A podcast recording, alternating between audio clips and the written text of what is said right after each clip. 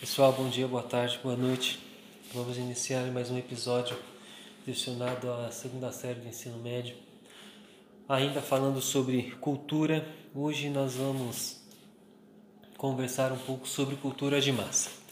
Então, primeiro vamos resgatar o conceito de cultura, né? Que para nós, cultura é tudo aquilo que é produzido pelo homem, né? Seja matéria, o material, produção material, seja produção imaterial, né? tudo aquilo que é feito no campo das ideias, os seus pensamentos, as suas teses. Né?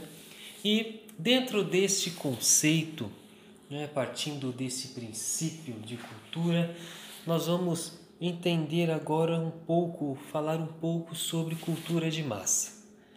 Mas então, o que é essa cultura de massa? Quem fabrica essa cultura de massa? Para quem é endereçado essa cultura de massa? Né? Então, o primeiro conceito, cultura de massa, né, é, é algo criado né, pela indústria cultural, né, a, a indústria que produz aí que trabalha com a sétima arte, né? As indústrias que, que fabricam os sonhos e vendem esses sonhos para a população.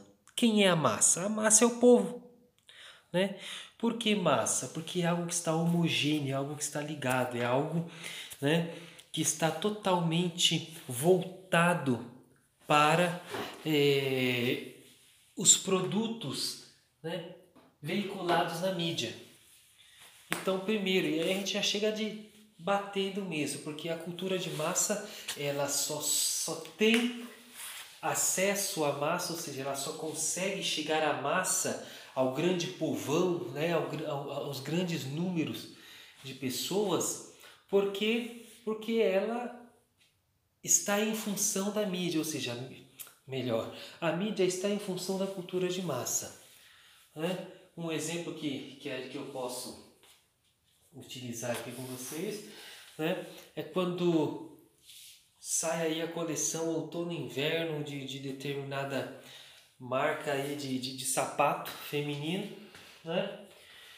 E qual é o primeiro local que, que, esse, que esse comercial vai? Para mídia, né?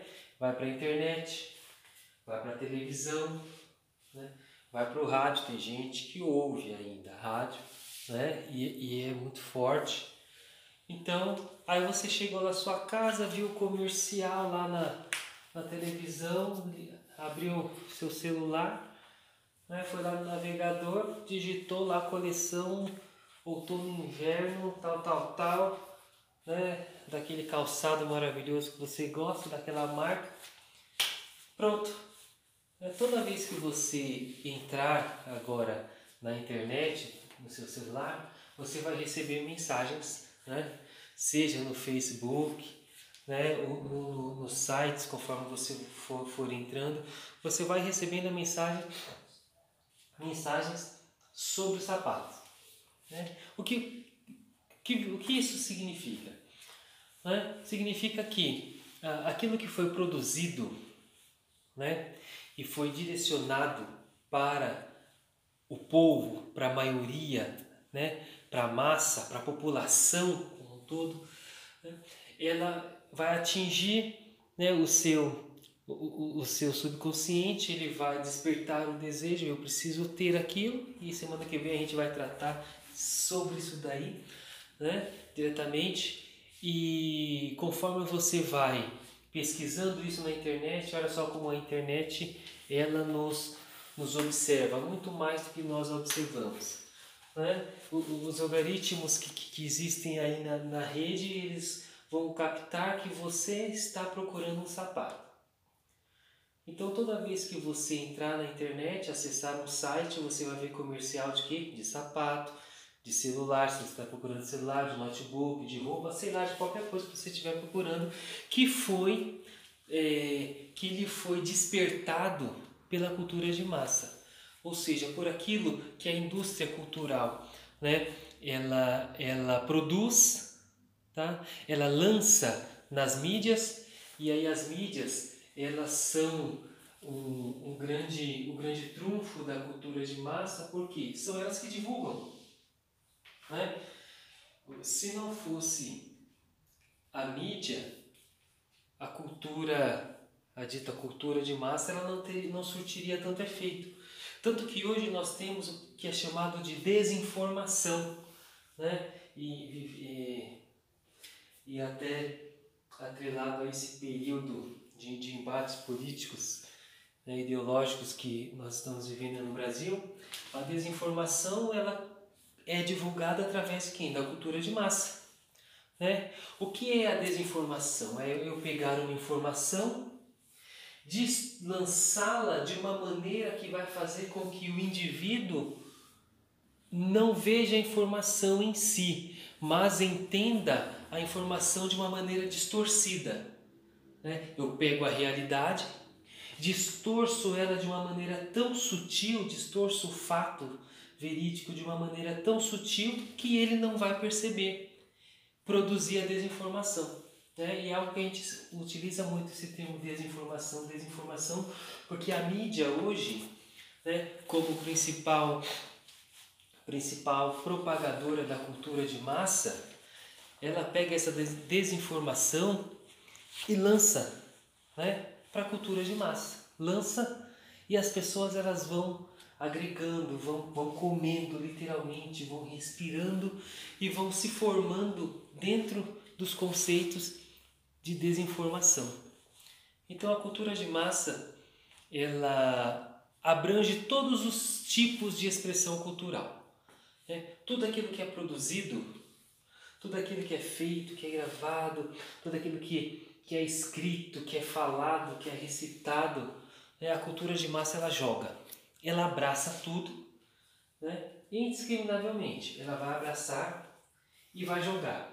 Quem é que vai comprar essa cultura? Quem é que vai, que vai consumir aquelas pessoas que vivem a maior parte do seu tempo né, voltados para o, o aparelho de televisão, né, ou conectadas no celular, ou ouvindo as rádios. Então ela vai ser influenciada pelos meios de divulgação da cultura de massa, que vai captar todo o seu, todo, toda a sua atenção e vai formar um ideal na sua mente né? pronto, você já está totalmente, é, totalmente atrelado, unido à grande massa.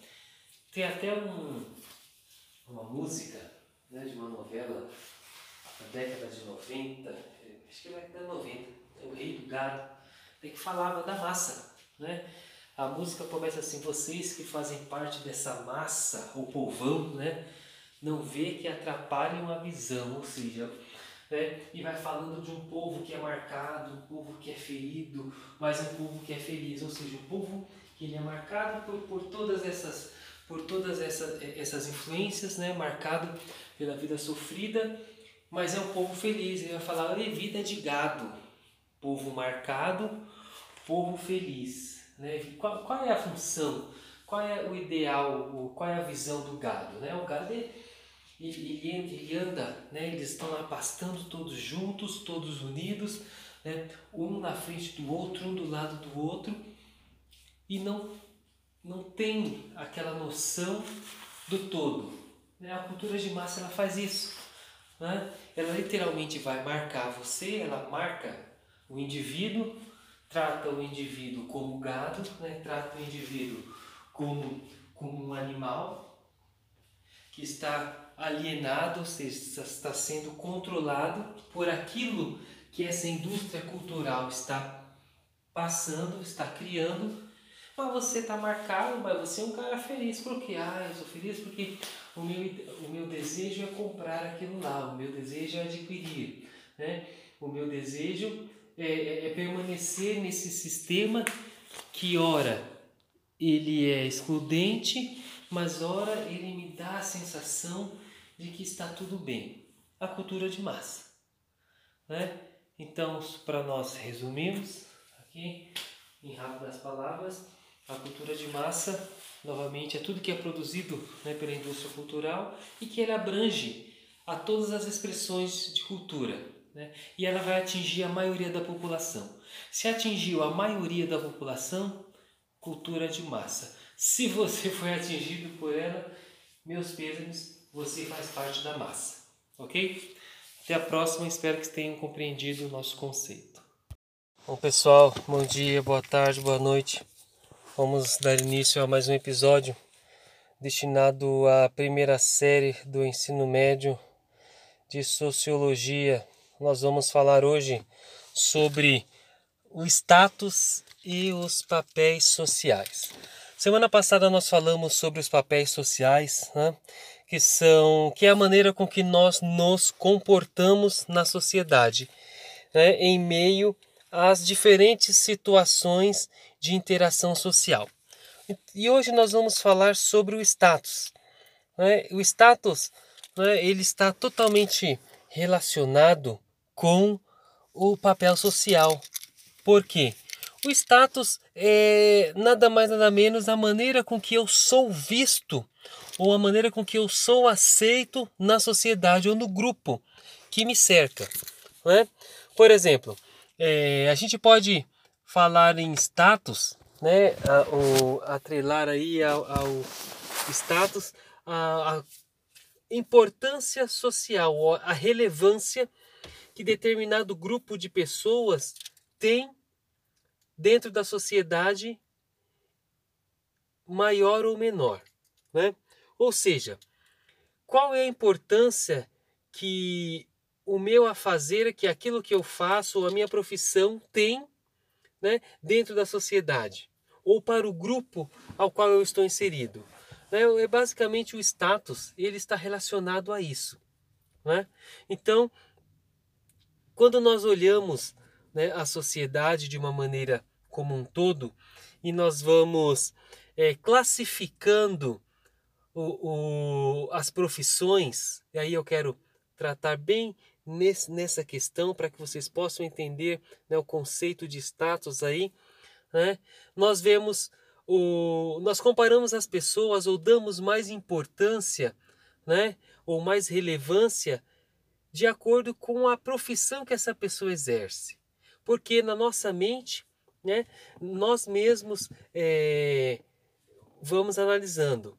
Então, eu tenho um médico, tenho um advogado, né, tenho o, o cozinheiro, tenho o ajudante de cozinha, tenho o garçom e tenho o faxineiro. Vejam só essa classificação, essas profissões. Né?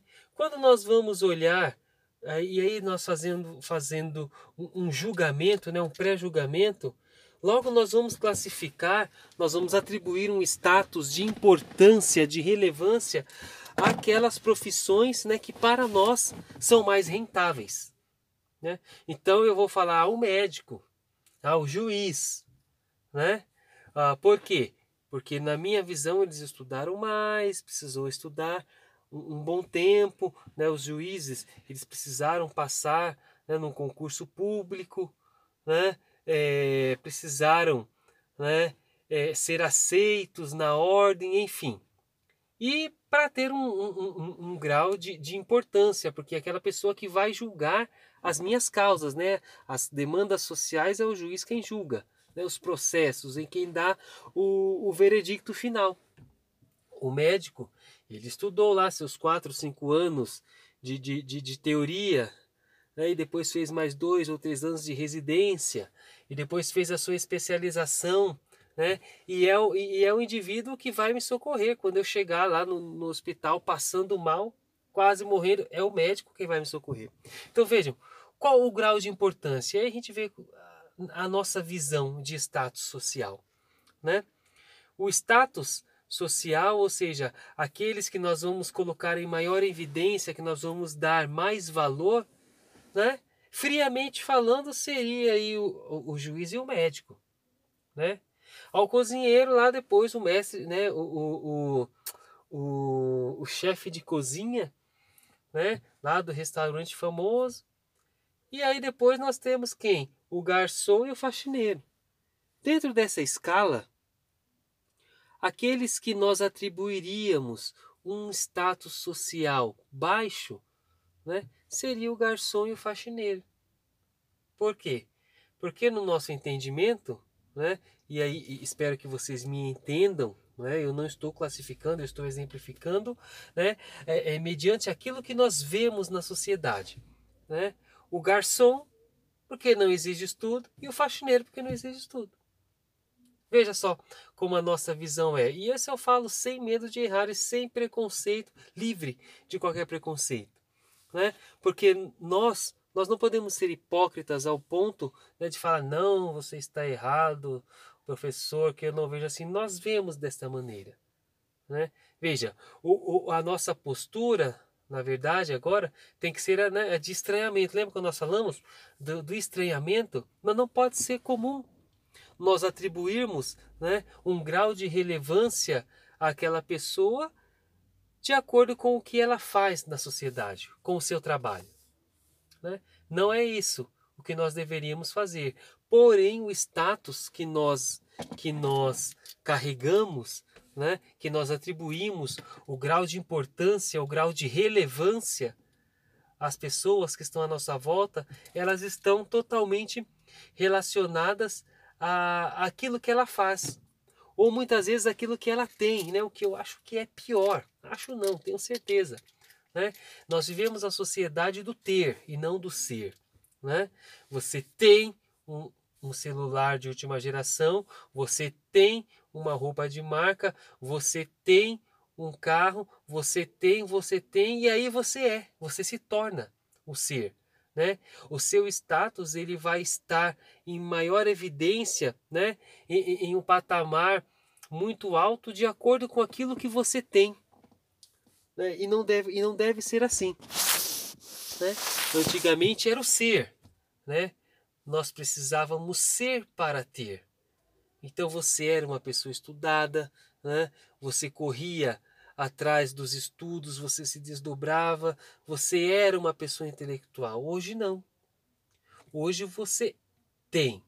Então eu tenho, né, um emprego bom que me dá um bom salário, eu tenho uma roupa de marca, eu tenho um celular e vai me fazer destacar. E aí no meu grupo de pessoas, olha, né, as pessoas às quais eu, eu estou inserido, estou envolvido, o meu status vai ser maior ou seja, o meu grau de importância, embora né, seja aí a futilidade, porque não é o ter, mas o ser que nós devemos priorizar, mas em meio a essa sociedade que nós estamos, né, e aí nós vamos estudar isso no segundo ano, essa sociedade né, é totalmente influenciada pela cultura de massa, uma sociedade consumista, né, que você precisa consumir algo, demonstrar que você tem algo para você ter um status perante os seus amigos, né, nós vamos ver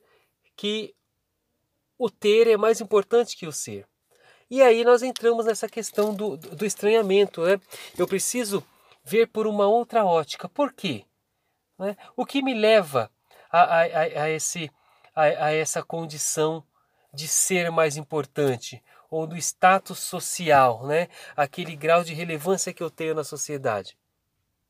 Hoje, né, está dentro daquilo que nós falamos, né? A sociedade nós vivemos na sociedade, uma sociedade de, de, de, de consumismo. Né? As pessoas precisam consumir, precisam demonstrar que têm para que elas possam ser. E dentro da sociologia, né, dentro do estranhamento, nós temos que, que olhar de uma maneira diferente. Eu não preciso ter para ser. Né? O status, o meu status, o status social, aquele grau de relevância, de importância que eu preciso ter em meio à sociedade, vem pela, por aquilo que eu faço, né? vem pelas minhas ideias, vem pelo, por aquilo que eu promovo de transformação no meio ao qual eu estou inserido. Então, fica essa breve reflexão hoje sobre o status né, e os papéis sociais. Por quê? O papel social ele está totalmente né, atrelado ao status. Eu vou agir né, de maneira que, que condiz com o meu status. Né? Se eu quero ser uma pessoa benquista, né, estar num status diferenciado, num grau de reconhecimento dentro do grupo, a minha atitude vai ser uma. Se eu não quero, se o meu status né, é mais baixo, eu não tenho um grau de relevância dentro do grupo, a minha atitude vai ser outra.